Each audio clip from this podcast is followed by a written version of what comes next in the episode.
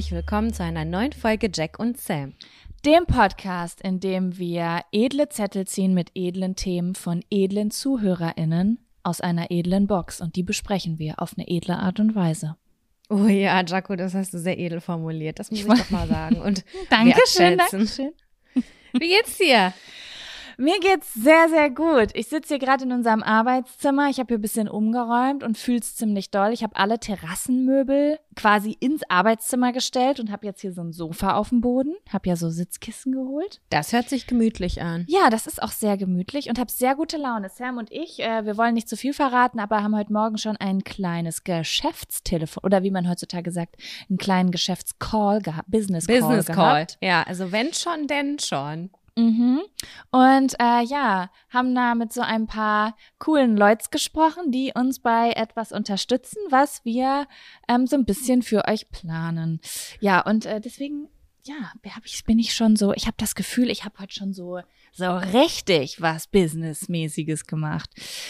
Ja, und sonst sitze ich hier und trage eine Jogginghose mit Flecken. Wie geht's dir? Ich habe gerade einen Bauchkrampf. Also ich habe gerade Magenschmerzen. Magenschmerzen, weil ich habe gerade die kalten veganen Fischstäbchen von gestern Abend gegessen, die in Fett ein, von Mm. Fett so vor Fett getrieft haben. Und die habe ich mir eben als Snack gegönnt, weil ich hatte ein Hüngerchen und ich kann Podcast nicht aufnehmen, wenn ich einen leeren Magen habe. Ha habe. Was ist denn da los? Und dann lagen da die noch so in der Pfanne von gestern Abend und dann dachte ich so, ach komm, was soll's, gönn ich mir jetzt. Renn Gut. Also, also ich muss ja ehrlich mal sagen, vegane Fischstäbchen. Mir kann keiner erzählen, dass man die von echten Fischstäbchen mit Fleisch unterscheiden kann. Die schmecken zu 100 Prozent genau gleich. Also ich, äh, wel- welche hast du? Ich habe die von der Aldi Eigenmarke genommen. Das sind auch wirklich meine Lieblingsfischstäbchen. Ich habe schon ein paar andere ausprobiert, die, ähm, ich hatte mal welche, die auch wirklich noch geile Inhaltsstoffe hatten. Ich weiß gerade gar nicht mehr, wie die hießen. Da habe ich auch mal Werbung für gemacht. Da war so auch So Gemüse Fisch? drin und so. Ah, nee, ich, war, ich weiß gerade echt nicht mehr, wie die heißen.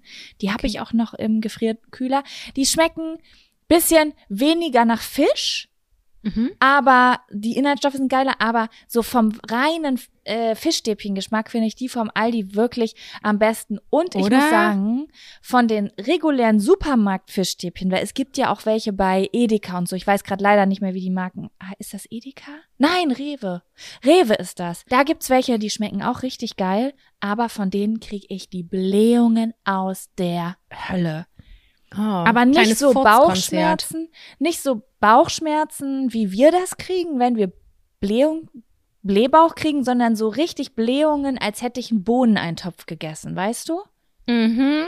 Hab ich Und, immer gerne ja. nach dem Linseneintopf, was ja einer meiner Lieblingsspeisen um diese Jahreszeit ist. Linseneintopf geht immer. Aber danach, da kann ich mich auch erstmal einschließen, weil das wird unangenehm für alle anderen. Ja, das verstehe ich sehr gut. Ähm, es gibt ja immer so Gewürze, wo man mit dagegen, obwohl das ist, glaube ich, nur bei Kohl so, ne? Dass du, dass du so, ähm, wie heißt das denn? Du kannst doch, Mann, was sind denn, was ist denn dieses eklige Gewürz, das keiner mag? Kümmel. Ja. Ach, das Wenn ist gegen Blähungen? Ja, ja, wenn du, ich weiß, ich weiß nicht, ob das auch bei Hülsenfrüchten funktioniert, aber wenn du äh, alles, was du mit Kohlsorten machst, wenn du da Kümmel dran machst, dann ähm, soll das die Blähungen verhindern. Oh, das muss ich mal recherchieren. Mhm. Ich bin aber auch, muss ich sagen, nicht der allergrößte Kohl-Fan. Ah, Es kommt drauf an. Also, ich meine, Blumenkohl bläht eigentlich bei den meisten Leuten nicht. Ähm, Blumenkohl, warte, wie sieht das nochmal aus? Ach, das ist das, Das- Weiße. Das ist das Weiße, genau. Das kriegt man eigentlich häufig auch bei so Magen-Darm-Kuren verschrieben, dass du nur Kartoffeln und Blumenkohl essen darfst irgendwie, weil das so Ah, eine weiße Diät. Ist. Das, das kann man auch gut essen, wenn man sich die Zähne hat bleachen lassen. Oh, oh, gut, das, das zu wissen. Das werde ich niemals tun, denn das sind Schmerzen, die ich in meinem Leben nicht haben möchte. Deine Das Zähne sind auch so weiß, dass sie blenden. Also von daher. Ah, die werden passt. auch älter, meine Zähne. Ich sag dir das. Die sind jetzt auch 30 geworden. Oh, das Stimmt, ein ekliger Satz. Ich habe den nicht gesagt. Kata, Kata, schneiden Sie sofort diesen Satz raus. Der wird Ekelhaft. sowas von drin gelassen. Ja, wo wollte ich denn jetzt hin? Kohl. Boah, doch, ey, in manchen Eintöpfen und so, wenn da so Kohl drin ist, das finde ich schon richtig nice. Also ich liebe Chinakohl, wenn das so untergemixt ist unter so einem frischen asiatischen Gericht. Das finde ich richtig, richtig lecker. Aber irgendwie Mm. erinnere, ist Kohl in meinem Kopf so abgespeichert, wie wenn ich damals von der Schule nach Hause gekommen bin und es gab Mittagessen und es war eine große Enttäuschung in mir. Wirklich? Wieso? Wie Ja, wa- wa- total. Auf was für eine Art hab, haben deine Eltern denn Kohl gemacht? Was war das dann? Lag da dann einfach Kohl? Nee, Gekocht? also meine Mutter hat häufig ähm, Kohlrouladen gemacht. Die waren dann gefüllt mit Hackfleisch damals. Und ähm, manchmal gab es das auch als so Kohlhackpfanne. Und Mhm. äh, in den kalten Monaten natürlich Grünkohl. Wobei ich sagen muss, dass ich Grünkohl sehr gerne esse. ich finde, das sind alles drei richtige Premium-Gerichte. Wirklich? Ja, voll. Gar richtig Oh geile Hausmannskost. Davon habe ich viel zu wenig in meinem Leben. Okay, also ich bin, ich bin, äh, ich find's besonders. Und dann gibt's ja noch Wirsing. Und mit Wirsing habe ich wirklich gar nichts am Hut. Ich habe keine Ahnung, wie man das. Wirsing. Ey, Wirsing so gekocht und angebraten mit Butter und Salz. Beste, wo gibt. Wirklich? Oh Gott, das muss ich mal in meinen Speiseplan mit aufnehmen, weil ich glaube, das ist super gesund. Das ist auch extrem billig. Kohl ist, glaube ich, auch billig. Du kannst so, glaube ich, von einem so einem Kohlkopf kannst du so einen Monat leben. Okay, ich übertreibe, aber wir haben immer das Problem, wir kaufen so einen Weißkohlkopf, weil ähm, mein Freund hat ja äh, kasachische Wurzeln Mhm. und äh, dementsprechend sind auch so einige, äh, ja, ich weiß gar nicht, ob das russische Gerichte gibt, sowas wie Borsch, diesen Eintopf und Pelmeni und so gibt's ja auch, glaube ich, in Polen und Tschechien und was weiß ich wo, Mhm. nicht überall, auf jeden Fall östlich. Und der kocht so gerne Borsch. Ähm, das ist einfach ein Gemüseeintopf mit äh, zum Beispiel rote Beete. Das ist, glaube ich, Winterborsch oder so. Naja, auf jeden Fall braucht man dafür Kohl. Und dann kaufe ich halt so einen Kohlkopf und davon braucht man dann so ein Viertel und dann steht man da vor so einem fünf Kilo schweren Baseball Kohlkopf und hat so keine Ahnung, was mache ich jetzt mit dem Rest? Ich habe Eher Basketball, oh. oder? Ja, eher Bas. Was habe ich denn gesagt? Baseball, das ist halt schon ein bisschen kleiner. Nee, es ist schon Basketball, da hast du recht, ja. Mhm. Und das finde ich dann schwierig. Das finde ich bei einigen Sachen auch schwierig. Haben wir auch schon mal drüber geredet. Dürüm und ähm, überhaupt so Fladengeschichten. Wenn man sagt, ich möchte heute gern mal einen Wrap essen. Nein, nein. Die Entscheidung triffst du nicht für heute, die triffst du auch für die nächsten fünf Tage. Weil die Verpackung recht groß ist. Ja, und das muss so, da habe ich immer so ein bisschen meine Schwierigkeiten mit. Ja, aber die vergammeln halt nicht so, äh, so Ja. schnell, ne? Ja, Aber eigentlich. warte, warte, das ist wirklich eine wichtige Frage, Sam, die ich mir gestellt habe in den letzten Tagen. Wenn du so eine Packung Tortillas oder Dürüm kaufst und Ja. du machst da jetzt so, du isst da jetzt zwei von und da sind jetzt noch vier oder sechs übrig und dann rollst du die zusammen, machst ein Gummi rum und legst sie in den Schrank. Wie lang sind die haltbar? Wie lang würdest du die noch essen? Bis Schimmel drauf ist. Wirklich? Ja, ich Weil- esse die lange. Weil ich muss sagen, ich habe jetzt hier welche seit drei Wochen liegen, da ist kein Schimmel drauf, aber ich traue mich auch nicht, sie zu essen, weil ich ja weiß, dass Brot eigentlich extrem schnell schimmelt. Ich weiß nicht. Ich bin, ich bin eine richtige Probiermaus. Also ich probiere die Sachen immer erstmal, bevor ich die wegschmeiße. Ich weiß, du bist da ein bisschen vorsichtiger, aber ich denke mir ganz oft so, ich hatte schon, wirklich, da habe ich noch Kuhmilch getrunken, die war vier Wochen abgelaufen, die war gut. Die war noch gut, die hat geschmeckt. Das kannst du ja Oh, schmecken. Mein Vater, ey, ich bin auch so groß geworden. Hä, der Joghurt ist noch gut. Papa, der ist drei Monate abgelaufen. Ja, guck mal hier, der schmeckt ganz normal. Das fand ich schlimm als Kind. Also genau, bei Und Joghurt ist es recht. auch so. Das stimmt. Die sind noch gut. Diese Mindesthaltbarkeitsdaten, die sind halt einfach so kurz angesetzt. Also da kannst du locker ganz häufig das Doppelte noch draufrechnen. Und es kommt aber auch drauf an, wie die Sache gelagert ist. Ich habe bei Tortilla zum Beispiel festgestellt, das hört sich jetzt vielleicht auch ein bisschen komisch an. Aber ich schneide so eine Verpackung an der Seite auf und ich klebe die dann wieder mit Paketband zu, damit die luftdicht sind. Weil sonst trocknen immer die Ränder aus. Ja, das stimmt.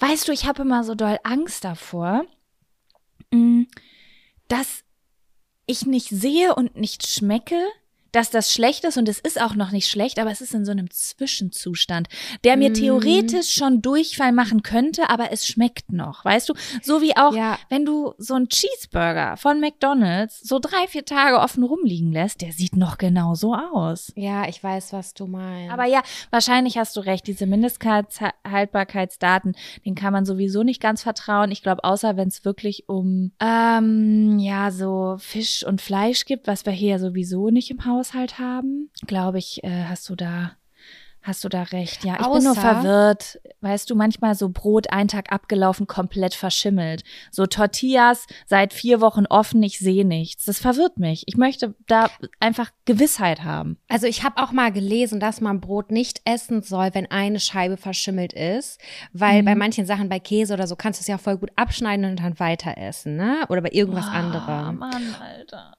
Und bei Brot soll man das wohl nicht machen. Ich habe es irgendwann mal nachgelesen. Das kann aber auch schon fünf Jahre her sein und die Quelle habe ich nicht geprüft. Aber äh, dass das dann sich überträgt auch auf all die anderen Scheiben, dass man das dann besser nicht machen sollte. Mhm, okay. Ab, aber ja. Das ist äh, gut, das werde ich auf jeden Fall an eine Freundin weitergeben, die sagt, die ich die sagte mal, ich zitiere, wundert mich, dass ich noch nie krank geworden bin von dem, was ich alles esse. Ich schneide immer Schimmel einfach ab und esse weiter. Und ich dachte so, das ist sehr nachhaltig, aber ich muss wirken an dieser Stelle. Es kommt echt aufs Produkt an. Uh, auch Käse, wenn da was schimmelt, das, könnt, das könnte ich nicht wegschmeißen und den Rest essen. Oh, oh. Es ist, ich, also, wenn ihr das macht bisher und ihr fahrt gut damit, bitte macht das weiter. ist bestimmt super nachhaltig, aber, oh, ich weiß auch nicht. Ich bin da ganz. hm. Ist ja auch okay, ist ja auch okay. Ich hatte neulich eine Situation mit Sojajoghurt, der war schon offen im Schrank und hatte halt noch dieses, diesen äh, Plastikdeckel oben drauf. Und dann habe ich den rausgenommen und dachte so, irgendwie, weiß ich jetzt auch nicht so ganz. Aber ich finde ja Sojajoghurt ohne Geschmack, so naturbelassen, grundsätzlich nicht lecker. Muss ich einfach sagen, finde ich nicht so Nee, lecker. nicht. Und äh, dann habe ich den so probiert, weil ich wusste, der ist schon ein bisschen drüber. Und der hatte so ranz, also nicht ranzig, sondern so komisch geschmeckt, dass ich jetzt gedacht habe, hey, schmeckt der jetzt immer so? Oder ist der verdorben? Ich konnte es nicht richtig zuordnen, habe mich dann aber dafür entschieden, ihn zu entsorgen, weil irgendwie fühlte sich das ganz falsch an. Aber ich konnte es nicht richtig identifizieren. Man hat nichts gesehen, aber der hat einfach so kacke geschmeckt. Und dann wusste ich aber nicht, hä, Sojajoghurt schmeckt ja immer ein bisschen kacke. Also weiß ich jetzt gerade nicht so genau. Da sagst du was. Genauso wie Sojamilch. Ich check das nicht. Wobei ich mich frage, ob das mit Sojaprodukten, also ich esse schon Soja, aber halt nicht diese Sojamilchprodukte einfach. Außer die sind irgendwo in Restaurants wirklich gut verarbeitet. Ähm, ob das so ein bisschen ist wie mit Süßstoff. Dass du so am Anfang total diesen Sojageschmack schmeckst und irgendwann schmeckst du den einfach nicht mehr. Ja, das kann gut sein. Ich weiß es nicht ganz genau. Es gibt ja auch Menschen, die finden Seitan ganz eklig, dass man immer diesen Seitan-Geschmack schmeckt. Ich esse das sehr, sehr selten. Und ich glaube, wenn ich dieses ganze Zeug esse, dann gehe ich meistens irgendwo essen, hier in Berlin in Restaurants, wo die es halt total drauf haben, dass das geil schmeckt. Mhm. Ich zu Hause, das Maximale, was ich hier hab, sind äh, Edamame und, und eine Packung Tofu. Ja, auf jeden Fall. Und Tofu finde ich auch ganz oft so, brauche ich den jetzt wirklich? Nein, nein, also das ist, ähm, das war auch schon hochgestapelt gerade von mir. Wobei, was ich extrem nice finde, ist Tempeh. Hast du schon mal Was Tempeh das? gegessen? Das Nein. halt, das ist auch ein Sojaprodukt. Das sind fermentierte Sojabohnen zu so einem Block gepresst, glaube ich. Und ich habe das, äh, das essen die in Indonesien ganz viel mit Erdnusssoße. Okay. Da gibt's ganz oft so Tempeh-Spieße mit Erdnusssoße und das ist, das schmeckt richtig nice. Kevin mag das nicht so gerne. Es hat jetzt, ich finde, es hat ein bisschen was Nussiges und so eine geile Konsistenz im Mund. Ähm, Ist und es das ist gut das, für den was- Darm. Ist das das, was Nisi mal in ihrer Insta-Story gegessen hat? Ähm, So ich glaub, fermentierte Soja-Schleimibohnen? nee, nee, das ist das nicht. Das ist wirklich wie Soja, so ein Block, sogar noch viel härter als Soja. Tofu. Äh, als Tofu. Genau. Ja. Also, ich kann das mal machen. Das magst du safe. Also, ich glaube, du isst gerne asiatisch. Das magst du safe gerne. Okay, ich bin gespannt. Mein Magenschmerz hat jetzt auch schon ein bisschen nachgelassen. Ich habe eben noch ein bisschen lauwarmes Wasser hinterher getrunken. Vielleicht war das gut für das kalte Öl, das ich im Bauch mit den Fischstäbchen zu mir genommen habe. Ich habe da noch nie drüber nachgedacht, ob kaltes Öl jetzt schlechter ist. Also, ist das für Safe. dich? Ja? Ja, das weiß ich schon. Ich wusste es schon, als ich gegessen habe, dass das ein ekliger Klotz in meinem Bauch wird. Aber nur bestimmte Öle, also so Bratöle, die du speziell benutzt, oder weil bei Olivenöl würde das ja wahrscheinlich nicht wieder nicht greifen, oder? Also ich glaube, wenn ich so kalt frittiert es etwas esse, dann weiß ich schon, dass ich einen Bauchschmerz bekomme. Das ist ja spannend. Gut. Sam, ich würde dir jetzt die obligatorische Frage stellen, ob du einen Fun- oder einen Abfaktor hast. Ich habe einen kleinen, eine kleine Mischung aus beidem. Okay, ich habe einen kleinen Fun-Faktor. Ach Mensch, okay. Dann, Dann wo möchtest, möchtest du es dann auch einfach darunter verbuchen? Ich verbuch's auch darunter. Wir sind heute positiv. Doch, dann wird's eine Fun-Faktor-Kategorie. Okay, positive Vibes hier. Positive Vibes only. Na klar. Dann, na klar, auf jeden Fall. Dafür stehen wir. Dann kommt jetzt der, der Fun, Fun-Faktor. Faktor. Fun, Fun, Fun Faktor. Faktor. Das ist der Fun, Fun Faktor. Faktor. Fun, Fun, Fun Faktor. Jaco, bitte Ja. beginne. Erzähl mir deinen positiven Input. Was hast du erlebt? Was hat dich freudig gestimmt? Okay, also, ja, es ist jetzt nicht so, uh, wie crazy, cool und aufregend und lustig war das, sondern es ist eher sowas, was mich zufrieden stimmt, würde ich sagen. Und etwa auch vielleicht einen kleinen Tipp, den ich rausgeben möchte Oh an alle menstruierenden Menschen. Also, ähm, ich habe ja in diesem Podcast schon öfter erzählt, dass ich so ein bisschen Probleme mit PMS oder PMDS habe. Mhm. Und ähm, ja, da ist auch noch ein bisschen was von über. Das meiste habe ich wahrhaftig in den Griff bekommen. Ähm, und äh, ich bin gerade diese Woche so positiv gestimmt. Das kann natürlich nicht jeder so, wie ich das jetzt benenne, aber äh, ich habe mir diese Zeit geblockt im Kalender und habe da so gar keine Termine reingelegt und habe gesagt, das ist die Woche, da trage ich eine Jogginghose, da arbeite ich vom Sofa. Das ist die Woche, da mache ich nur Termine, auf die ich richtig Bock habe und da schminke ich mein Gesicht nicht. Also so eine richtige Chill-Woche und ähm, das tut gerade sehr gut und da ist mir jetzt auch noch mal, während ich diese Auszeit mir für mich nehme äh, und nicht irgendwo durchdrehe und Nervenzusammenbruch kriege, weil ich mich zu irgendwas zwinge, was meine Hormone gerade nicht wollen, ähm, ist mir bewusst geworden, wie viel besser es mir schon in der PMS, also in der Vormenstru in der Zeit bevor meine Menstruation kommt, wie viel besser es mir da ging. Es gab wirklich erschreckende Zeiten, wo ich gedacht habe, ich habe eine schlimme Krankheit. Mhm. Ähm, und wie viel Symptome ich losgeworden bin. Und ähm, unter anderem auch wegen einem Buch. Was Oh. ich einfach ähm, sagen würde, also das ist für mich, das hat mir eine ähm, Zuschauerin und ja, Freundin wäre jetzt ein bisschen weit gesagt, wir kennen uns eigentlich, aber wir tauschen uns immer so ganz viel aus über Instagram und WhatsApp und so. Ähm, auf Instagram heißt sie, glaube ich, auch Confused Hormone, Hormones. Äh, Hat ein, ein, eine, ich weiß nicht, ob sie eine Zuhörerin von uns ist, aber auf jeden Fall eine Zuschauerin von mir, die auch Endometriose und PCOS hat. Und die ähm, hat mir dieses Buch damals empfohlen und diese ähm, Ärztin, die dieses Buch geschrieben hat. Und ich habe das damals in meiner Not einfach bestellt, weil ich alles aufgesaugt habe an Informationen, was geht. Und ich habe dieses Buch jetzt durch und würde wirklich sagen, es gibt ja so grundlegende Bücher, wo man sagt, das sollte man gelesen haben, um in Bezug auf ein Thema. Das ist so das Buch. Für manche Leute ist das vielleicht der Ernährungskompass von Bas Kast, Bas Kast oder wie er heißt und für andere vielleicht da mit Charme, habe ich nie ganz gelesen, aber ist bestimmt auch super und so, ne?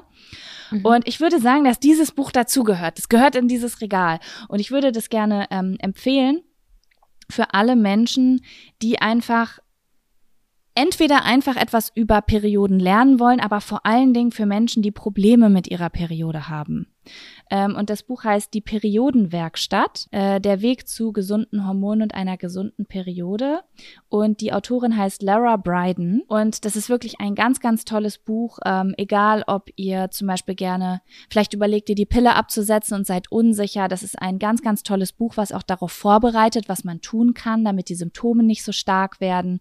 Ähm, es ist ein Ratgeber drin, wie ihr mit eurem Frauen, äh, Frauenarzt oder Frauenärztin sprechen könnt. Ähm, Dinge, die vielleicht eure, die ÄrztInnen größtenteils noch nicht wissen und wie man das sozusagen mit denen spricht, um zum Beispiel die Blutwerte zu bekommen oder die Untersuchungen zu bekommen, um herauszufinden, was zum Beispiel bei einem los ist oder so. Und allgemein ist es ein so Ach so, ja, und natürlich auch für äh, Menschen, die in der Perimenopause oder in der, Men in der Menopause sind oder da reinkommen und wo sich die Hormone umstellen und so. Und äh, auch Problemprotokolle für ähm, zum Beispiel äh, Krankheiten wie PCOS oder Endometriose und sowas. Ich habe so viel gelernt. Ich wusste ganz viele Sachen, habe ich gemerkt, über die ähm, menschliche Periode überhaupt gar nicht. Okay. Und äh, ja, das ist wirklich ganz schön geschrieben. Egal, also welche Lebensmittel, was mit euren Hormonen machen, ähm, welche Trends zum Beispiel auch im Ernährungsbereich und im Sportbereich bei Frauen vielleicht ein bisschen, äh, nee, bei Menschen, die menstruieren, ein bisschen anders ist als bei ähm, Menschen, die nicht menstruieren und worauf man achten kann, ähm, welche Nahrungsergänzungsmittel welche Probleme zum Beispiel lösen können, wie Brustspannen oder Ängstlichkeit vor der Periode und so. Und ähm, ja, das war eine sehr lange Werbung jetzt, aber du merkst, ich bin begeistert. Ja, also ich finde das in dem Fall gut, weil äh, ich damals zum Beispiel bei einer Frauenärztin war und hatte auch Beschwerden. Nach ähm, so einer langen Pilzgeschichte hatte ich irgendwie die ganze Zeit Schmerzen und hatte aber gar keine, keine auffälligen Werte mehr und äh, war so verunsichert. Und da meinte sie, ja, es könnte auch mit meinen Hormonen zusammenhängen. Und dann habe ich gesagt, ja, könnten wir dann nicht eine Hormonanalyse machen? Und da meinte sie zu mir, ich hätte das auch selber getragen, nee, das machen wir grundsätzlich nicht bei Frauen in ihrem Alter. Und ich dachte mir nur so, hm, okay, nehme ich mal so an. Und dann hat sie mir aber eine äh, Hormonsalbe verschrieben, die eigentlich für Frauen ist in den Wechseljahren. Also dafür war ich dann doch nicht zu jung. Äh, weißt mm. du, wie ich meine? Das war halt mm. total komisch. Und die Art und Weise. Das heißt, sie hat dir wahrscheinlich eine Progesteroncreme verschrieben, obwohl sie nicht getestet hat, ob das bei dir zu niedrig ist. Genau, und das hat, war für mich ein einziger Widerspruch. Ich fand, ich habe mich da auch nicht gut aufgehoben gefühlt, das muss ich ganz ehrlich sagen. Äh, das war damals noch in Hildesheim. Die Art und Weise, wie man zum Beispiel mit der Ärztin kommuniziert, das hätte mir auf jeden Fall total geholfen, weil wir, es ist ja nun mal so, dass wir Ärztinnen und Ärzte einfach auf so einen Sockel heben, was die uns erzählen, das ist in den meisten Fällen gut. Und mhm. das ist es ja auch. Aber bei ihr war ich so ein bisschen so, oh scheiße, irgendwie habe ich mich unwohl gefühlt und irgendwie nicht so richtig aufgeklärt. Und ich hätte das gerne irgendwie einmal abgecheckt, weil ich irgendwie zweimal in der Woche dahin gegangen bin, weil ich halt ultra Schmerzen hatte, aber irgendwie äh, den, äh, den Grund nicht gefunden habe. Und dann ist es, glaube ich, mhm. ganz gut, mal so ein paar Insights zu haben und das zu besprechen. Auf jeden Fall. Also ich habe mir da auch mal was zu angeguckt zu dem Thema, äh, warum meckern eigentlich so viele Leute sozusagen über die ärztlichen Besuche. Natürlich auch nicht bei jedem. Es gibt ganz, ganz tolle Ärzte und Ärztinnen. Mm, aber ähm, da habe ich dann auch erstmal so ein bisschen verstanden, wo das Problem eigentlich auch so liegt, ähm, dass da gar nicht so viel Geld verdient wird, wie man oft denkt, dass da ein unfassbarer zeitlicher Druck und auch finanzieller mm. Druck hintersteht. Teilweise kommt natürlich drauf an, worauf du spezialisiert bist und ne, das ist bestimmt ja. auch alles ganz anders. Äh, und gleichzeitig natürlich auch, dass ähm, ich weiß es nicht. Ich würde jetzt einfach mal sagen, es natürlich immer wieder fortlaufend neue Erkenntnisse gibt in ganz speziellen Bereichen. Und das heißt nicht, dass jeder Arzt und jede Ärztin da äh, spezielles Wissen hat, sondern vielleicht auch Grundwissen, was aber mhm. vielleicht auch einfach nicht bei jedem passt. Und deswegen finde ich es, wenn man ein Problem hat, ganz toll, wenn es Menschen gibt, die Informationen veröffentlichen, die in die Tiefe gehen, so dass du vielleicht selbst verstehst, was bei dir los ist. Und das fand ich so toll bei diesem Buch. Es geht sehr in die Tiefe, aber total einfach zu lesen. Du liest das runter wie ein Groschenroman, obwohl sie dir die Tiefen der Hormone und Zusammenhang mit Gehirn und was weiß ich nicht alles erklärt. Das fand ich echt cool. Also. Das klingt super. Schön. Ein kleiner Tipp von mir. Das sind die und, wichtigsten ähm, und die ähm, wertvollsten Tipps, wenn die von Herzen kommen. Ja, ne? Das stimmt. Und ja, deswegen, wer damit Probleme hat, könnt ihr ja mal schauen, ob das was für euch ist. Ist auch auf Instagram, Lara Bryden, äh, teilt da auch ganz viele Informationen, falls ihr gerade keine Kohle für ein neues Buch habt oder so. Genau, Sam, was ist denn dein Abfaktor, Fun-Faktor, Mischgedings? Neu ich schäme mich, ich schäme mich jetzt, weil mein Fun-Faktor ist richtig banal und richtiger Schrott dagegen. Nein, das, das wollen wir hier. Das ist, das ist unsere Grundlage oh Mann, ey, mir ist heute Morgen kein Abfaktor eingefallen und dann dachte ich so, ja scheiße, irgendwie äh, war Pfanne oder Abfaktor, irgendwie ist nichts äh, Auffälliges passiert. Und dann habe ich ja, egal, ich mache mich jetzt fertig für unseren Business Call und dann habe ich mir eine Hose angezogen und mich auch so mittelfertig gemacht und dann hatte ich ein Gefühl, dass es mir sehr vertraut vorkam und ich hoffe, ich bin nicht die einzige Person. Ich habe mir die Hose angezogen Aber in der Mitte irgendwo am Oberschenkel innen klebte dann noch eine Unterhose vom letzten Mal.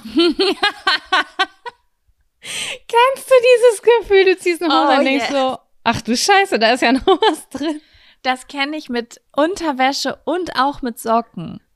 Und auch mit Socken, richtig. Und dann musste ich an eine Situation denken, die nicht ganz so war, ähm, aber die hat mich daran erinnert. Ich war mal mit meinem Vater in Paris. Wir haben einen kleinen Urlaub gemacht, sind aber nur drei Tage durchs Louvre ge äh, gegangen. Das war schlimm. Oh, ich erinnere mich, diese, dieses traumatische Erlebnis im Und Louvre. einer der Tage, da hatte ich so eine richtig enge Miss 60 Hose an, so eine quietschenge mit bisschen Schlag ausgestellt, in weiß. Das war sehr edel damals. Mhm. Und ich hatte am an der Oberschenkelinnenseite hatte ich den ganzen Tag einen richtigen Schmerz, einen richtigen Schmerz. Und ich dachte, was ist denn das? Mich hat irgendwas ganz Schlimmes gestochen. Wir waren aber die ganze Zeit unterwegs. Und irgendwann saß ich auf einer öffentlichen Toilette und habe gedacht, ich gucke jetzt, was das ist. Und das war ein Plastikstück vom Tampon, was sich in diese quietschenge Hose da verschwunden ist. Nein. Und dann an der Stelle war meine, meine Haut so richtig wund geschrubbelt, weißt du? Von Mhm. diesem Plastikstück und den Dings. Und dann dachte ich so, es ist komplett falsch, wenn, sie, wenn etwas in der Hose ist, was da nicht hingehört. Eine alte Unterhose oder ein kleines Plastikstückchen oder sonst irgendetwas. das darf da einfach nicht sein. Und Aber ja, besser ist es, die Hose ist eng, als dass du eine weitere Hose trägst, bis auf einem Business-Meeting und dir fällt der Tanga unten aus dem Hosenbein. das wäre der schlimmste Albtraum. Oh Mann. Am besten Ich noch ja auf links, dass man schön gucken. Das war immer mein schlimmster Albtraum. Da hatte ich richtig, eine richtig kleine Klatsche in meinem Kopf. Und zwar egal, wo ich übernachtet habe. Ich habe immer Schiss gehabt, dass ich eine dreckige Unterhose da vergessen habe. Oder? Das finde ich auch richtig schlimm. Ich glaube, das ist so das Unangenehmste, was ich mir vorstellen kann. Unter anderem so neben gebrauchten Ohrenstäbchen und sowas ist, dass jemand eine gebrauchte Unterhose von mir in den Händen hält. Ja, weil, wie soll ich sagen? Also weibliche Unterhosen, die getragen sind, die, die sehen, das sieht man halt, ne? Und bei einer Boxershort sieht man es in der Regel ja nicht, zum Beispiel. Nee, da sieht man es nicht, das stimmt. Oder auf jeden Fall, da muss ja schon, glaube ich, eher eine kleine Erektion stattfinden dafür, dass da überhaupt irgendwas sein könnte. Und das wäre ja tendenziell auch eher 100% durchsichtig. Und das ist bei Frauen, also bei mir ist es definitiv nicht durchsichtig dann. Und äh, das war immer meine schlimmste Vorstellung. Ich habe immer Angst Ja. gehabt, dass ich irgendwo eine Unterhose vergesse. Schlimmes. Voll, Gefühl. ja.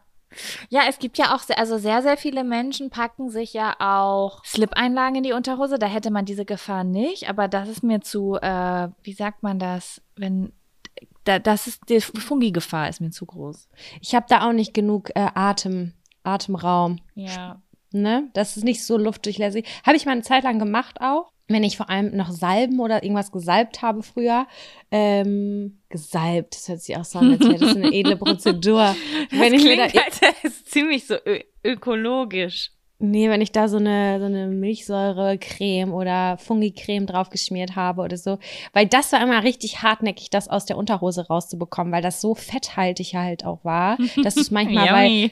60 Grad auf jeden Fall gar nicht rausgekriegt hast. Und ich weiß nicht, wie es bei dir ist. Ich wasche, wasche Unterwäsche und Handtücher auf 60 Grad, nicht auf 90. Geht, machst du auf 90? Ähm, das kommt ganz drauf an. Ich wasche, ich versuche eigentlich gar nicht auf 90 Grad zu waschen, aber manchmal gibt's so Situationen, wo ich das doch mache, und zwar bei extrem widerlichen Küchenlappen. Da wären wir wieder bei Lappen. Ja. Ähm, und ja, früher habe ich das auch gemacht, wenn, äh, wo ich so Probleme mit Fungi-Infections hatte. Äh, da habe ich das auch gemacht, weil ich Angst hatte, dass da was übrig bleibt. Aber das auch bei 60 Grad bleibt da nichts übrig. Ich hatte halt immer das Problem, das wurde auch mal gesagt, das muss in eine Kochwäsche. Und dann war das aber so, dass diese Gummibündchen irgendwie so eng geworden sind und dass das gar nicht mit die, also der Stoff ist gleich geblieben, aber diese Gummibündchen, die sind halt voll einschneidend dann gewesen. Es waren einschneidende Erlebnisse in meinem Arschbereich. Ich habe, ich, ich trage äh, Unterwäsche sehr groß, weil ich einschneidende Erlebnisse auch gar nicht mag. Dementsprechend pass, wenn die gekocht wurden, passen die eigentlich. Aber ist verstehe, du denkst in, in, du denkst in die Zukunft hinein. Ich das denke ist sehr, sehr Zukunft. klug.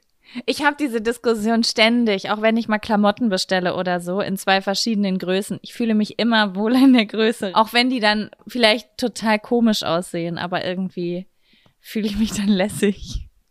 Ist auch so, ist bei mir auch so. Ja, also das war es eigentlich. Das war ein Fun-Faktor, dass ich meine Unterhose in der Hose hatte und es war ein witziges Erlebnis, weil dieses Gefühl kannte ich schon als Kind. Das passiert so einmal alle paar Monate oder alle Ja. einmal im Jahr Ja. ist das so und du denkst immer so, "Uah, was ist das denn?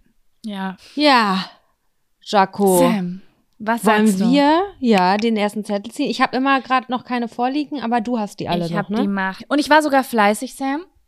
Ich habe alles aussortiert, was wir schon hatten. Wir haben jetzt hier ein großes Meer von nur guten, unbekannten Themen. Sehr geil.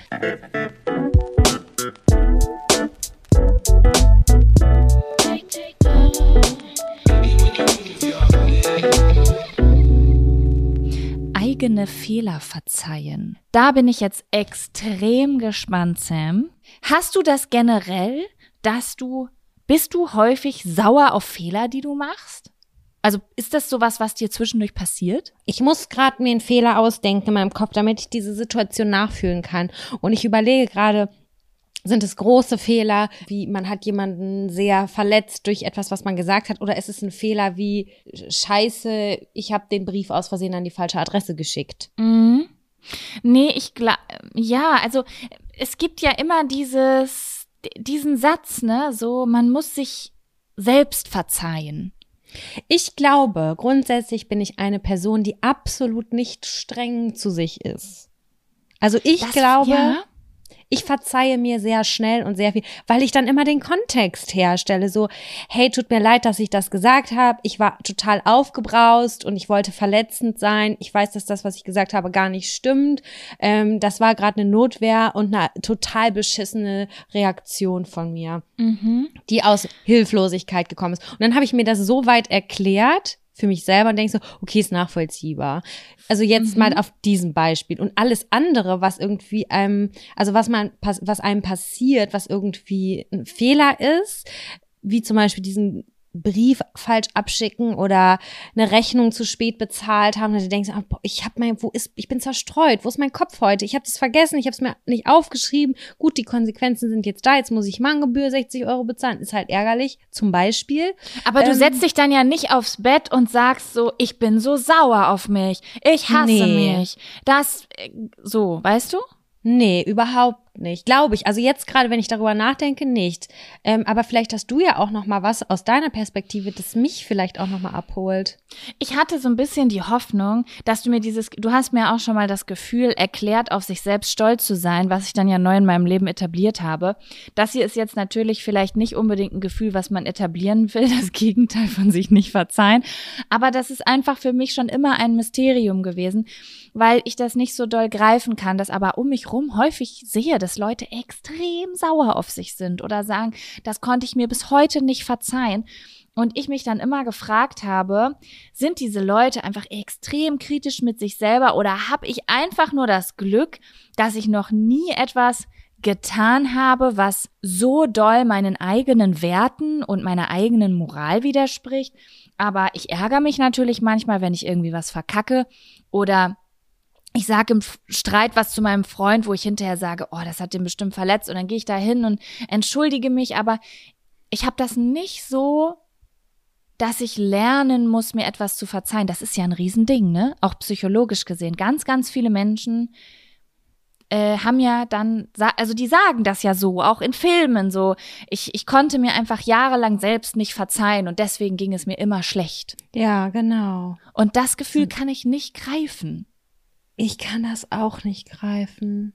Zum Glück.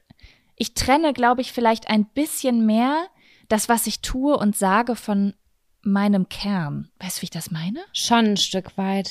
Ich kann mir natürlich vorstellen, keine Ahnung, sagen wir jetzt mal, ich würde irgendwas richtig hart verkacken. So, ich würde jetzt meinem Freund fremd gehen und der wäre total verletzt und würde mich verlassen. Dann weiß ich natürlich, und ich, ich würde das gar nicht wollen, dass der mich verlässt. Dann weiß ich natürlich nicht, ob ich hier sitzen würde und dann totalen Selbsthass hätte, weil ich einen Fehler gemacht habe und mir selbst nicht verzeihe. Ich weiß es nicht, aber Weißt du, was ich glaube, wo das ganz, ganz doll der Fall ist? Dieser Mhm. Gedanke, der in einem aufkommt, dass man sehr sauer auf sich se selber ist und einem, also sich selber nicht verzeihen kann, ist es eigentlich, wenn man Sachen nicht gemacht hat, wenn man sich nicht bei jemandem entschuldigt hat oder wenn man nicht das Gespräch Mm. gesucht hat. Vielleicht ist was Schlimmes, was Tragisches passiert. Ich komme dann nur gerade ähm, drauf, weil zum Glück war ich noch nie in, der, in dieser Situation. Aber ganz häufig ist es ja, dass man da seinen eigenen Schweinehund irgendwie überwinden muss, um irgendwie wieder Frieden zu stiften. Auch, ich sag jetzt mal ein ganz banales Beispiel. Wir beide, wir hatten Streit.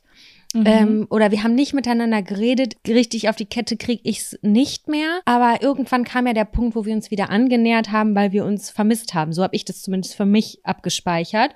Und Ja. Ich hätte ja aber auch eigentlich sagen, und dann habe ich, glaube ich, ich weiß noch, dass ich war, glaube ich, ein bisschen angetrunken und habe dir eine Nachricht geschickt, so roundabout. Ja. Und das war auch gut so, aber hätte ich vielleicht ja auch nicht machen können und dann hätten sich die Parteien weiterhin versteift und dann wäre irgendwann dieser Punkt unmöglich. So, und dass man dann irgendwann nach zehn Jahren dann denkt, so, boah, scheiße, ich ärgere mich eigentlich, dass ich an der Situation ihr nicht geschrieben habe, weil ich hätte sie gerne wissen lassen, dass ich an sie gedacht habe. Ja. Und ich Ja, glaube, das da könnte ich sehr sein. gut verstehen, dass man sich das selber nicht gut verzeihen kann. Ja, oder äh, auch nochmal im Extremfall, du hast dich mit jemandem nicht ausgesprochen und dann ist irgendwie ein Todesfall und du kannst das niemals tun. Ja. Das ist, glaube ich, so auch so krasse Sachen, wie ich verzeih mir nicht, dass ich nicht dieses Gespräch geführt habe oder so, ne? Ja, voll. Um eigentlich so ein bisschen was Positives reinzubringen. Ja. Bei uns in der Familie war es so, dass ähm, äh, wir drei Geschwister auf einer Etage unsere Zimmer hatten. Und ich bin ja die Mhm. älteste von drei Geschwistern. Und äh, mein Bruder ist sieben Jahre jünger als ich. Und der klopfte irgendwann eines Nachts bei mir an der Tür. Und der mag vielleicht sieben gewesen sein und ich war zwölf, dreizehn, so gerade Anfang der Pubertät. Und er sagte, Samira, ich kann nicht schlafen, mir geht's nicht gut, kann ich bei dir schlafen? Aber es war so ein Ding, er wollte immer zwischendurch bei mir pennen, weil es einfach gemütlicher war. Ja. Und ähm, dann habe ich wirklich total schroff gesagt, geh in dein Zimmer, lass mich in Ruhe, geh schlafen. Und dann meinte er aber nochmal mit Nachdruck, mir geht's irgendwie nicht so gut. Und ähm, ich dachte, das wäre so eine Falle gewesen. Er wollte unbedingt bei mir pennen einfach. Und dann habe ich gesagt, ist mir jetzt scheißegal, bitte geh. Und dann ist er rausgegangen und am nächsten Morgen musste der ins Krankenhaus, weil er irgendwie fünf- 41 Fieber hatte und Oh mein irgendwie Gott! was ganz Schlimmes hatte. Und bis heute, also es ist total verständlich, dass ich als ältere Schwester in der Pubertät so reagiert habe, weil wenn du kleine Geschwister hast, ist es die Hölle gewesen damals. Und Ja. die wollten immer was von dir und ich wollte meine Ruhe.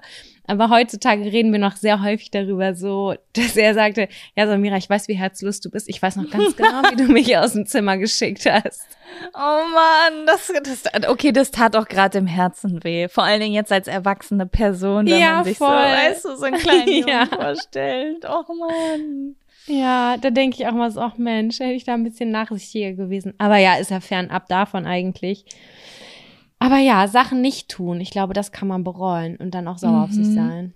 Ja, aber ich glaube, ja, nee, ich kann hier leider keine Tipps geben. Außer, Leute, lasst los. Das wäre das Einzige, was ich sagen könnte zu, wenn jemand sich, ich weiß nicht, wie man sich, ich kann leider keinen Tipp geben, wie man sich selbst verzeiht, aber ähm, ich würde nach wie vor gerne äh, eure Gedanken und Geschichten dazu lesen auf Instagram. Übrigens auch noch mal ganz, ganz großes Danke an alle Leute, die ähm, Nachrichten rausgeschickt haben zum Thema Grenzen setzen. Es kam so viel Input, dass ich nicht auf alles geantwortet habe, aber ich habe, ihr könnt sicher sein, ich habe alles davon gelesen, auch wenn ich, ähm, wenn es da nicht steht. Ich schaue mir das immer alles auch in den anderen Ordnern an und ganz, ganz großes Danke für eure Nachrichten. Das hat so gut getan, das zu lesen und sich nicht alleine zu fühlen damit. Und alle Leute, die mir eine Nachricht geschrieben haben, glaubt mir, es gibt viele von uns da draußen. Ja, ich finde das auch toll, dass die Interaktion stattfindet. Vielen Dank für eure Nachrichten. Ja. Okay, Sam, was sagst du? Soll ich noch ein kleines Zettelchen ziehen? Ready when you are.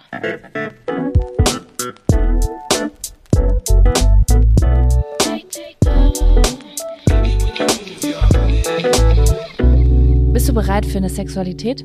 Na klar, Eine- bin ich bereit. Sexualität? Sexuelle Fragen. Ja. Ähm, Orte, an denen ihr gerne mal Sex hättet. Uiuiuiui. Okay, Sam, fällt dir da direkt was ein? Oder falls dir. Nee. Punkt. F Fragezeichen. Fällt dir da direkt was ein? Das ist geheim. Das, ist geheim? Nein, Orte, an denen wir gerne mal Sex haben wollen würde. Ich habe eine Fantasie schon seit einer geraumen Zeit, die ich jetzt hier Mhm. preisgeben werde. know. Let me Es ist- know. Es ist jetzt kein Ort in dem Sinne, aber ich habe in meiner Vorstellung immer gedacht, ich hätte gerne mal eine kleine Sexualität auf einem Billardtisch. Ratatatata. Ich weiß nicht, woher das kommt. Diese Idee Mhm. kam irgendwann mal und ganz häufig, wenn ich einen Billardtisch sehe, denke ich so, hm, hallo Billardtisch. So Vielleicht in ist Vers ist, geht es nur um den Billardtisch oder hast du auch so was Bestimmtes im Kopf, eine bestimmte Position, die du vielleicht mal irgendwo gesehen hast? Ich weiß nicht, das, das ist für mich, glaube ich, vielleicht hat man das irgendwo mal so aufgeschnappt, weil das Licht ist so ein bisschen gedimmt, habe ich das Gefühl. Und Billardspielen macht auch mega viel Spaß. Und dann in so einer Zweikonstellation und dann, keine Ahnung, irgendwie mit diesem, in diesem, an diesem Tisch, keine Ahnung. Mhm, mhm. Das ist ja auch ein sexy Ort auf eine Art und Weise, ne? Der ist so ein Ist ein bisschen sexy cool, Ort, ja. aber oft auch so ein bisschen gedämmtes Licht.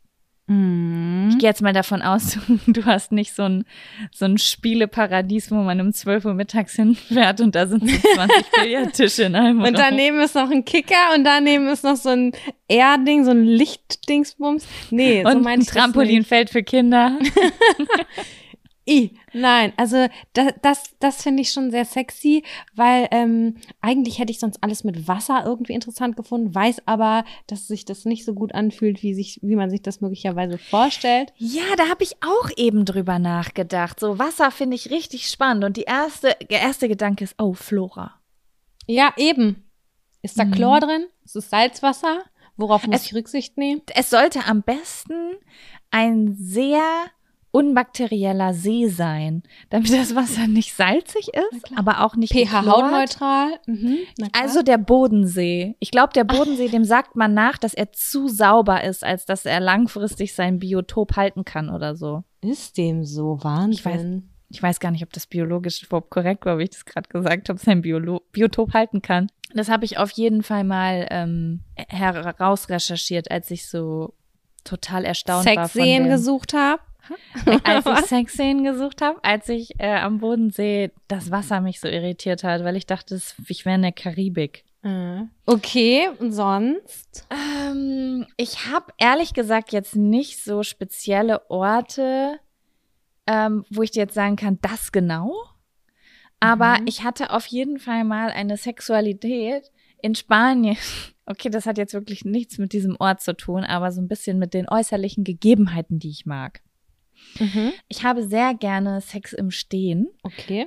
Also, wenn ich eine Anlehnung hinter, eine Wand hinter meinem Rücken habe und beide Menschen stehen, dann wird da irgendwas getroffen in meiner Biologie, was optimal ist. Ah, okay. Und gleichzeitig mag ich es auch so ein bisschen, wo zu sein, wo es theoretisch draußen ist, aber so, dass ich jetzt nicht Angst haben muss, dass jemand kommt, doll. Weißt du? Okay. Also ich bin jetzt nicht die Person, glaube ich, die jetzt in einer Umkleidekabine bei H&M Sex hat und entspannt ist oder den Nervenkitzel mag, sondern ich würde mir, das, das würde mich pur stressen. Mhm, mich auch. Aber so in der Natur, im Wald, so diese, also man ist eigentlich ungestört und man geht das Risiko einfach ein, dass da jemand mit seinem Dackel irgendwann durchläuft. Läuft. Genau, aber doch schon nicht so auf dem Weg, sondern weiter weg. So, das Risiko ist gering, aber es könnte sein und es ist schon ein bisschen, ein bisschen naughty gerade. Das, weißt Mhm. du, so irgendwie. Ja, ansonsten fällt mir jetzt ehrlich gesagt so nicht irgendwas Spezielles ein. So, ja. Ja, weiß ich auch nicht. Hatte man eine Sexualität in der Sauna? Das war eine ganz dumme Idee. Oh, crazy. Das hatten die damals äh, Br- Brooke und Rich bei Reich und Schön. Die hatten auch immer Sex in der Sauna. Nee, sorry. Weil, also bei mir war das so, dass ich die Position eingenommen habe, dass mein Kopf so ein bisschen weiter oben ist. Mhm. Oh Gott, Weil's- Hölle, Alter. Ja, und da oben sind dann auf einmal nochmal 95 Grad und ich dachte mir nur so, nein, das ist einfach zu heiß. Ja, voll. Also das war Ey. überhaupt nicht sexy. Bah. Aber Nee. ich finde, solche Geschichten kommen manchmal, nicht immer, aber manchmal aus so einer Zeit, wo man vielleicht noch so frisch ist, dass man überall Bock hat. Voll genau die Zeit war das. Und das sind die geilsten Zeiten, wenn es eigentlich so egal wo ist, der Vibe steht immer, egal wo du bist, ob du jetzt im Schwimmbad bist oder zu Hause oder Wieso ist das in den jungen Jahren so, dass du dir einfach denkst, oh, es ist nachts, ich komme nach Hause. Komm, lass uns in den Garten von den Nachbarn gehen. Ich glaube, das hat nichts mit dem Alter zu tun, sondern ich glaube, das hat auch was mit dem, äh, mit vielleicht auch ein bisschen was mit der mit der Anfangs-Kennenlernphase zu tun, weil da die Hormonausschüttung so krass hoch ist? Also, dass man einfach crazy ist am Anfang. Nee, das kommt auch auf den Typ Mensch an, das muss ich auch sagen. Ja, das kann sein, aber ich hatte das bisher eigentlich in jedem Anfang von jeder Beziehung, dass ich eigentlich nonstop horny war. Und äh, das ist ja auch so das Trickige, das dann längerfristig mit so, so äh, bisschen weiter sparkeln zu lassen. Das ist ja eine Aufgabe, da musst du halt mehr für überlegen, wie kann man das machen. Am Anfang musst du nicht überlegen, da musst du nur Unterhöschen ausziehen. Wir hatten den Zettel, glaube ich, schon mal. Da hast du, oder? War das ein Fun oder ein Abfaktor? Da hast du die Waldgeschichte erzählt. Das Auto. war ein Abfaktor wegen der Frau, die so dumme Sachen gesagt hat, als sie an unserem Auto vorbeigefahren äh, gegangen ist. Die hat uns so richtig geschämt für das, was wir gemacht haben. Die war doch nur neidisch. Und es ist nicht so, dass wir einfach weiter Sex gehabt hätten, ja? Ich habe einen riesengroßen Haufen Berg an Klamotten über mich drüber gelegt und habe mich totgestellt. Ich kann es mir so krass gut vorstellen. Und nichts gesagt, so, also wie wenn ich mich nicht bewege, dann sieht mich keiner. Und sie hat so richtig genossen, so Salz in die Wunde zu streuen, um mich zu schämen. Ja, genau, das war damals ein, ich weiß gar nicht, ob es ein Ab- oder ein Fun-Faktor war. Aber Natur finde ich allgemein gut. Ach so, ich bin gar nicht so der Naturmensch, was das angeht. Das lenkt Mm. mich zu sehr ab, glaube ich. Mm, kommt ein bisschen drauf an, was es ist. Also ich habe jetzt auch nicht unbedingt so Bock, mit dem Arsch auf so einem Baumstamm zu sitzen. Aber irgendwie habe ich sehr positive Erinnerungen an sexy Times im Auto irgendwo in der Natur. Aber wahrscheinlich, weil das auch genau wieder am Anfang so viel stattfindet.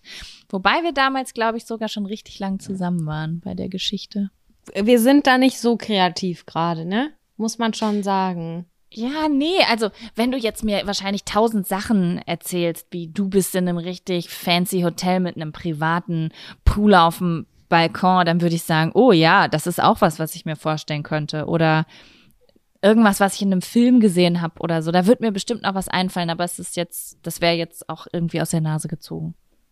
Ja, also für mich ist halt die Grundvoraussetzung, um Sex haben zu wollen, ist, dass ich mich wohlfühle Mhm. und dann kommt das so mit, diese, dieser, diese Lust auch irgendwie, weißt du?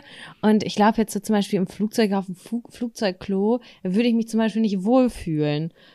Nee. nee. Und, es also kommt, glaube ich, auch das stresst und es kommt, glaube ich, auch auf die Grö äh, äh, wie sagt man das, Ausprägung der Erregung auch nochmal an. Also der Vibe und wie ich gerade hormonell aufgestellt bin, ist so viel wichtiger als der Ort, an dem ich bin. Auf jeden Fall. Safe. Ja, Sam, hast du noch was zu sagen? Ansonsten würde ich vorschlagen, dass ich noch ein kleines Zettelchen ziehe. Ich, ich habe gerade noch einen Vorschlag. Ich möchte gerne, dass wir für unsere, für, für, für uns selber bis zum Ende des Jahres nochmal irgendwie einen verrückten Ort uns aussuchen. Das finde ich. Hausaufgabe. Haus Vielleicht kommen wir ja- Hausaufgabe. Vielleicht kommen wir ja aus dem Urlaub und du sagst irgendwie, boah, ich habe eine Flasche kretanischen Wein getrunken. Was trinkt man denn auf Kreta? Weiß ich nicht. Wer weiß, vielleicht haben wir ja eine gute Story, wenn wir aus, aus den Holidays kommen. Ja. Gut, dann Gut. bin ich auf jeden Fall bereit für einen neuen Zettel. Gut, dann warte mal, ich suche mir mal den Zettel aus.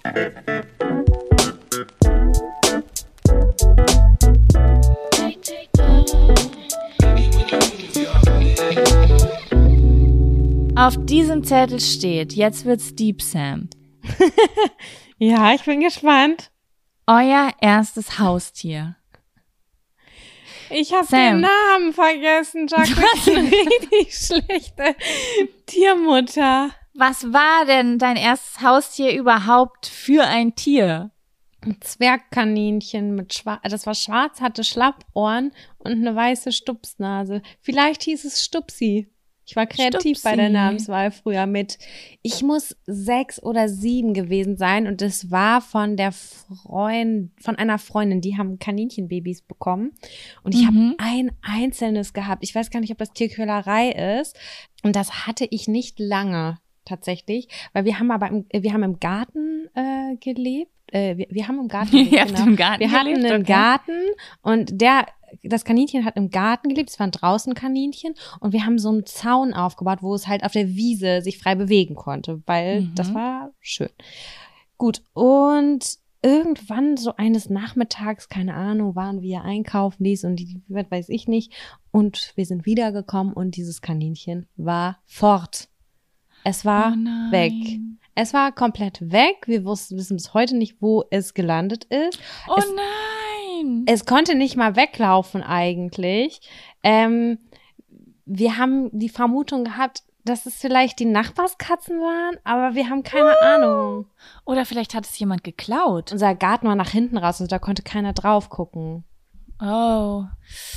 Ja, also ich weiß gerade gar nicht, was die beste Option ist. Irgendwie hoffe ich gerade schon fast, dass es jemand geklaut hat, damit jemand sich weiter drum gekümmert hat, weil ich glaube, die können sich nicht mehr um sich selbst kümmern, wenn man die so groß gezogen hat.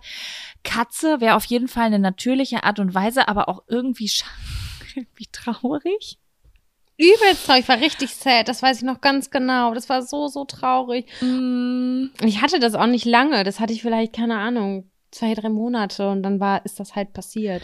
Aber dann ist es ja sogar noch, dass man, also vielleicht hat man noch nicht so eine tiefe Bindung aufgebaut, aber man, es ist ja auch noch ganz neu und aufregend, das erste Lebewesen, um das man sich kümmert. Das ist ja auch ganz traurig. Oh Gott, mir fällt gerade auf, wir sind die Familie der verschwundenen Tiere. Wieso? Hey, wir hatten doch auch mal einen Beagle. Also wir sind, wir hatten immer einen Hund eigentlich. Hab ich den noch kennengelernt? Ich habe irgendwie gerade so ganz Doch, dunkle Erinnerungen, Doch, dass den ich hast den du kenne, oder? kennengelernt. Ja, den, wir hatten den äh, Beagle. Meine Mutter ist so, äh, die hat sich immer irgendwelche Hunde aus dem Tierheim geholt. Wenn einer wieder, eins wieder verstorben ist, dann hat die wieder eins gerettet. Und äh, das war ein sehr, sehr anstrengender Beagle, aber der war eigentlich ganz liebevoll auch. Und der hatte einen sehr starken Laufdrang. Mhm. So. Und äh, das ist, glaube ich, ganz natürlich. Das ist auch, auch ein Jagdhund, also er brauchte super krass viel Auslauf.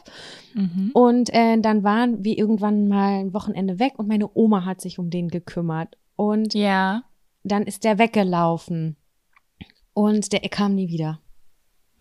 Er kam nie wieder. Er ist, es war richtig, richtig kalt. Es war so ein Winter, wo es minus 20 Grad war. Und ich meine, irgendwer hätte mir noch gesagt, der wurde gesehen Richtung Holzhausen. Wir haben in Lübbecke gewohnt und der wurde irgendwo gesehen. Der war auch gechippt und alles, aber dieser Hund war nie wieder zu sehen. Der, der, man hat nichts gefunden, gar nichts. Das war richtig, richtig sad, weil jeder weiß, dass ein Hund ist ein Familienmitglied Ja. einfach, ne? Und äh, der hatte halt durch seine Kondition, der konnte wirklich, ich glaube, der konnte zehn Kilometer am Stück einfach rennen, gefühlt von der Kondition her. Also es war keiner, der mal schnell wieder zurückkommt, um was zu fressen wollte. Vielleicht hat er auch die Orientierung verloren, weil es sehr kalter und geschneit hatte oder, oder ist irgendwo erfroren. Wir wissen es bis heute nicht. Das ist auf jeden Fall super, super sad. Das ist wirklich richtig sad, ey. Ähm, solche G Geschichten passieren öft öfter, als man so denkt, ne? Also wie viele Zettel auch immer aushängen von weggelaufenen Katzen noch mehr als Hunden, weil Katzen halt auch, glaube ich, einfach viel freier unterwegs sind, ne? Aber auch bei Oh. Hunden, das habe ich jetzt bei ganz vielen Freundinnen mitbekommen. Darüber habe ich noch nie nachgedacht.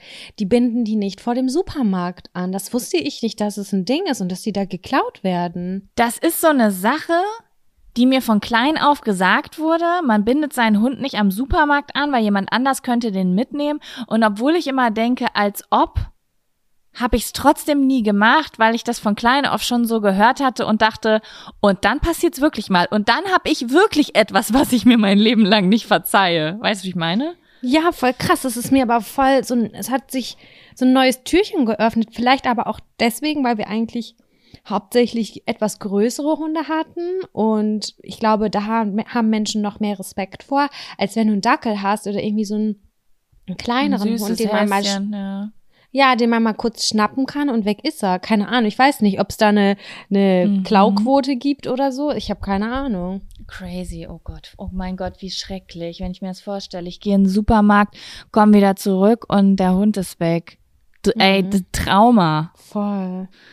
Wie war's denn, was ist denn Ah. dein erstes Haustier? War das ein Hund auch? Mein erstes Haustier, nee, mein erstes Haustier war ein Meerschweinchen. Mhm. Ich bin mir nicht ganz sicher, ob meine Eltern irgendwie sowas wie ein Hamster hatten, als ich ein Baby hatte. Aber das erste Haustier, an das ich mich wirklich erinnere, ist ein Meerschweinchen. Das hieß Bobby. Der Hund von meiner Oma hieß auch Bobby. Ich glaube, ich habe damals gedacht, Tiere heißen einfach Bobby. Okay. Ähm, das war ein weiß-beige gemustertes Meerschweinchen, was sehr süß war. Ich habe es gerade auch noch im Kopf. Ich weiß, dass Bobby immer auch sehr viel Darmprobleme hatte. Mhm. Also da mussten wir auch immer nachhelfen und den Bauch massieren. Oh mein Gott, das war einfach schon Vorbote. Wir waren Seelenverwandt. Und ich muss zugeben, ich habe mich recht spärlich um Bobby gekümmert. Ich mag Du warst so halt die jung alten- wahrscheinlich, ne? ja, ich war so mh, s- irgendwas zwischen sieben und neun, sage ich jetzt mal. Und Bobby war halt so, hm, das war halt so in meinen, ich sollte das so sauber machen, aber habe das nicht gemacht und dann hat im Grunde genommen das Haustier, was man irgendwo man dem Kind versucht, Verantwortung mit beizubringen, aber es klappt nicht und dann muss man es selber machen. So im Mhm. Grunde genommen war das. Und äh, dann haben meine Eltern irgendwann gesagt, es ist an der Zeit, wir geben Bobby zu jemand anderem, weil du interessierst dich nicht für Bobby und das Meerschweinchen hat auch einfach mehr verdient als das, was du ihm geben kannst. Mhm. Und das fand ich gar nicht gut. Und dann habe ich einfach, ich war so dramatisch. Dann war ich so dramatisch, dann habe ich einfach eine Woche lang Bobby überall mit hingenommen. ich, ich bin auch um den, also ich habe damals in Lübbecke an einer Straße gewohnt, die heißt Jägerbach und da konntest, da konntest du immer wie im Kreis spazieren gehen, weißt du? Und ich bin den ganzen Tag immer wieder dreimal am Tag mit Bobby spazieren gegangen. Der Arme, ey. Ja, so 40.000 Schritte am Tag. Meine Eltern erzählen bis heute noch die Story, wie dramatisch ich dann einfach meine komplette Aufmerksamkeit Bobby gewidmet habe, als sie mir Bobby wegnehmen wollten. Ähm, ja, und ich glaube, dann durfte ich ihn auch behalten und er ist geblieben. Ähm, meine Aufmerksamkeit ihm gegenüber ist allerdings dann halt auch leider wieder gesunken nach und nach. Jetzt Ähm, habe ich eine kurze ja. Frage. Dieses Meerschweinchen-Ding, das war früher voll das Ding. Ist das heute auch noch in dieser Altersgruppe, so frage ich mich. Ich weiß es halt auch nicht. Also früher war das ja ganz häufig so, Kinder wollten super, super gerne ein Haustier. Äh, mit einer Katze oder einem Hund kommt natürlich extrem große Verantwortung, wenn es ums Thema Urlaub geht oder länger alleine Voll. lassen. Und äh, das ist ja, diese Nagetiere, das ist ja so easy. Im Urlaub gibst es deinen Nachbarn, da interessieren die sich gar, also, weißt du? Die kacken in ihren eigenen Käfig. Ich frage mich auch, ob das heutzutage immer noch so ähm, das, das Ausweichtier der Kinder ist, die gern Hund haben wollen. Ja, es kann gut sein. Keine Ahnung. Aber die, sind halt auch wirklich sehr süß. Die stinken teilweise, also das kann auch ganz schön stinken. Mhm. Aber ich finde Meerschweinchen, wenn du sie die so anguckst und die so essen und mümmeln, dann muss ich auch lachen. Ja, ich verstehe, was du meinst, aber irgendwie, irgendwie gibt mir das nichts. Nicht so viel, Nee? ehrlich gesagt. Nee, mm Also eine lange Zeit lang fand ich das auch sehr unspannend. Ich glaube, weil ich als Kind schon sehr übersättigt war, weil so viele das hatten. Aber wenn ich mir jetzt so Nagetiere so einfach mal so beobachte, finde ich das schon sehr süß. Auch Hasen und Hamster. Ja, mir fällt gerade ein, Jaco, wir hatten früher Vögel im Käfig, wie schrecklich. Ich finde das auch schrecklich, muss ich Das sagen. Da kann man das so furchtbar. Das ist furchtbar. Vögel sind Mhm. zum Fliegen gemacht und wenn die in einem Schuhkarton großen Käfig sind, dann ist es falsch. Das ist falsch. Das ist, wer hat sich das ausgedacht, Alter? Überleg mal, das Tier, wie du schon sagst, das zum Fliegen geboren wurde. Nee, ey. Aber früher war halt noch gar kein Bewusstsein dafür, da nicht so richtig zumindest. Wir hatten so zwei Kanarienvögel in so einem größeren Käfig und äh, ich weiß noch, dass ich damals irgendwann mal mit meiner Freundin den äh, verwundeten Vogel gefunden haben und den wollten Mhm. wir aufpäppeln wieder. Der, keine Ahnung, Flügel gebrochen oder was Der auch immer. Traum eines Kindes. Der Traum eines Kindes. Und mein, das Geile war, meine Eltern waren all in. Wir retten diesen Vogel. Und es war so ein Familienprojekt dann. Wir retten diesen Wie Vogel. schön. Das war richtig, richtig schön. Und dann haben wir den in den äh, Käfig gepackt, wo auch die anderen Vögel drin waren. Ich weiß gar nicht mehr, ob da noch Vögel drin waren oder ob der Käfig leer war. Auf jeden Fall war das der Käfig, den, der ursprungs für unsere Kanarienvögel da war. Mhm. Und dann haben wir ein paar Tage uns Mühe gegeben. Und irgendwann, und das ist jetzt richtig tragisch, ist der irgendwie ertrunken. Oh nein, was in der, in der Wasserschale oder so? Ja. Ich weiß nicht, wie das passieren konnte. Ja, es ist aber auch wirklich extrem schwierig als Laie, ähm, so einen gestrandeten Vogel großzuziehen. Ne? Also ich, ich habe es einmal versucht mit einem Vogel, das hat gar nicht funktioniert und auch irgendwann mal, glaube ich, mit so Feldmausbabys und das ist auch komplett daneben gegangen. Also, Mm, aber wie, wie lange hat der überlebt insgesamt? drei Tage, vier Tage. Ja, ich, ich glaube, dass das ganz häufig passiert in den ersten Tagen.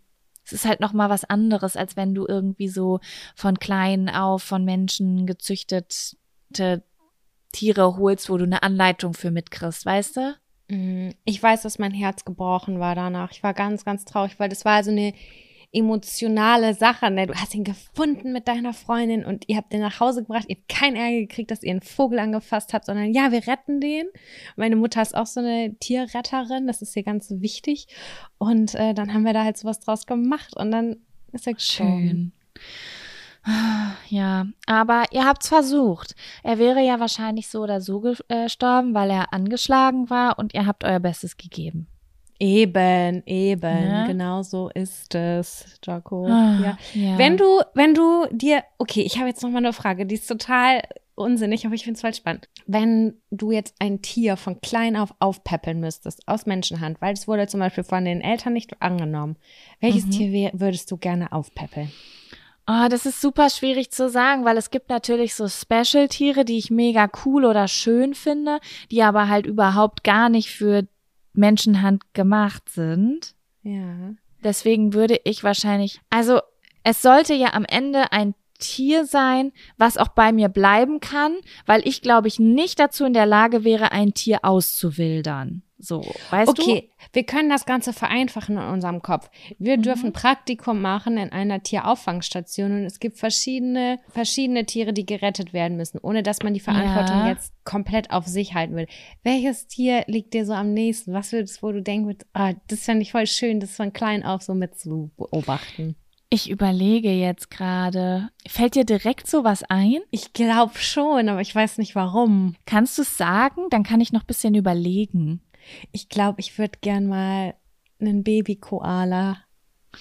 Oh, das ist So aber auch schon klein. sehr süß. Ja, die sehen so süß aus. Ich habe noch nie einen in echt, äh, in echt gesehen. Weiß ich Mhm.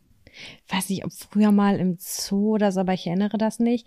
Und die finde ich schon sehr, sehr süß. Koalas sind wirklich sehr süß, ja. Mhm. Ich habe auch zuerst an so exotische Sachen gedacht, muss ich sagen. Nee, als allererstes habe ich an, an einen Fuchs gedacht, Mhm. weil ich Füchse so super schön finde. Aber dann habe ich auch an so exotische Sachen gedacht. Dann habe ich auch überlegt, vielleicht ein kleines Känguru oder so. Und dann, dann peppelst du den auf und hast so ein Anabolika-Känguru. Ja, ich, ich, ich hätte gern so ein Zwerg, so ein Zwergkänguru. Weißt du, nicht diese großen, die so stark sind, sondern so ein Zwergkänguru. Das habe ich diese erst Bilder immer so krass. Das habe ich erst dieses Jahr gelernt. Ich weiß nicht, ob du mir das erzählt hast oder Kevin. Ähm, und dann habe ich gegoogelt und dann ist mir erst aufgefallen, es sind nicht alle Kängurus so klein und süß und flauschig, wie ich das in meinem Kinderbuchkopf habe. Alter Schwede. Den sind willst ja du nicht einfach so begegnen. Richtige Bodybuilder. Ja, voll. Ja, aber ich finde auch, also ich habe, äh, mir ist dieses Jahr was passiert. Ich war bei meiner Cousine und meine Cousine hat auf einen Hund aufgepasst. Und ähm, ja, der war halt ganz normal bei ihrem Garten und sie erzählte mir schon, dass er am Morgen irgendwie mit einem Babyküken ankam und das ist war aber schon tot und Mhm. wir saßen im Garten und auf einmal kam der mit dem nächsten Babyküken in der Schnauze an. Oh nee, Und ich habe shit. die ganze Zeit diesen Garten durchsucht, weil ich gedacht habe, da ist ein Nest runtergefallen. Und dann kam der später wieder mit einem Babyküken an und ich No. dachte, wir müssen dieses Nest finden. Wer weiß, wie viele da noch drin sind. Und wir haben es dann auch irgendwann gefunden. Ähm, aber der Hund hat sozusagen schon alle so davor rausgeholt und zwei lagen noch drin. Die habe ich natürlich unantastet genauso da liegen gelassen und habe dann auch das erste Mal, das wusste ich gar nicht, erfahren, dass es Bodenbrüter gibt. Also äh, Vögel, die einfach im Boden, im Laub oder unter Wurzeln ihre Nester bauen. Das ist natürlich total gefährlich. Kann die mal jemand eine ne, ne Fortbildung mit denen machen? ja. Bitte macht nein. ein paar Warnlichter. Oh, das, also, das tat mir so leid. Und ähm, dann haben wir auch irgendwie erstmal so eine Wärmflasche gemacht und die äh, Vögelchen da draufgelegt. Zwei, drei Stück waren das, so zusammengelegt, weil ich irgendwie diese Brutwärme erzeugen wollte und wusste jetzt natürlich überhaupt gar nicht, sind die verletzt oder nicht, weil die noch so jung waren. Ne? Mhm. Also so richtig, dass sie noch kein, dass die nur so ein, so, weißt du, wenn die so süß sind, die sind noch wie Hähnchen nackt. So Aber haben eklig dann- aussehen. Nee, ich finde das ganz süß und dann haben die aber schon trotzdem eine Frisur. Hauptsache. Weißt du? So ein Iro. Und es sah so süß aus einfach. Und da, ey, wie schnell man so eine Bindung zu ähm, Jungtieren bekommt, auch wenn das einfach nicht deine eigene Rasse ist, ne? Das ist ja krass einfach. Mhm. Das, da kommen einfach Gefühle auf und ich glaube, völlig egal welches Tier es wäre, einem wird das Herz bluten, wenn die die ersten Schritte machen und das Ja. erste Geräusch machen. Oh Gott. Babytiere sind einfach so süß. Ja. Das wäre, glaube ich, auch so mit, das wäre mit einem Traumjob. Was, so, was eine du? Baby, äh, Babystation für Tiere. Ja, oder es gibt ja so Leute, die ähm, auch so in so Naturreservaten arbeiten und die Tiere da trotzdem ganz normal und frei, also vielleicht auch so in, zu Forschungszwecken, aber trotzdem haben die vielleicht da ein paar Tiere, die aufgepäppelt werden oder medizinisch versorgt werden und sowas. Mhm. Das fände ich richtig cool. Trotzdem wünsche ich keinem Fuchs, keinem Koala, dass wir ihn draußen finden werden und er uns überlassen ist. Aber Ja, schön das wär's. ist Das. Praktikum würde ich auf jeden Fall gerne antreten. Oh, ich würde so gerne mal wieder ein paar Tiere sehen. Mhm. Man sieht so selten Tiere. Ich finde es so cool.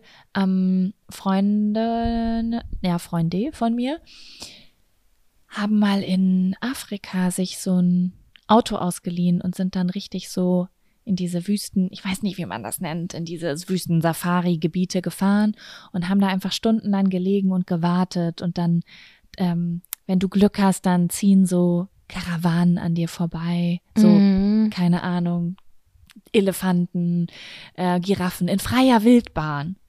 Mega Das ist schon krass. echt Wahnsinn. Das würde, ich glaube, ich würde ein bisschen heulen dann. Ja, das ist schon echt special. Ah, ja. Sam, was sagst du? Ähm, wollen wir aufhören, wenn es am schönsten ist? Na, aber hallo. Dann ähm, vielen Dank für eure Aufmerksamkeit. Abonniert uns gerne auf Spotify oder ähm, gebt eine Bewertung auf iTunes oder eurer favorisierten Streaming-Plattform So für uns ab. es. Und ansonsten, stay edel. Stay edel und äh, wir hören uns nächste Woche wieder, wie gewohnt. Tschüssi. Tschüssi.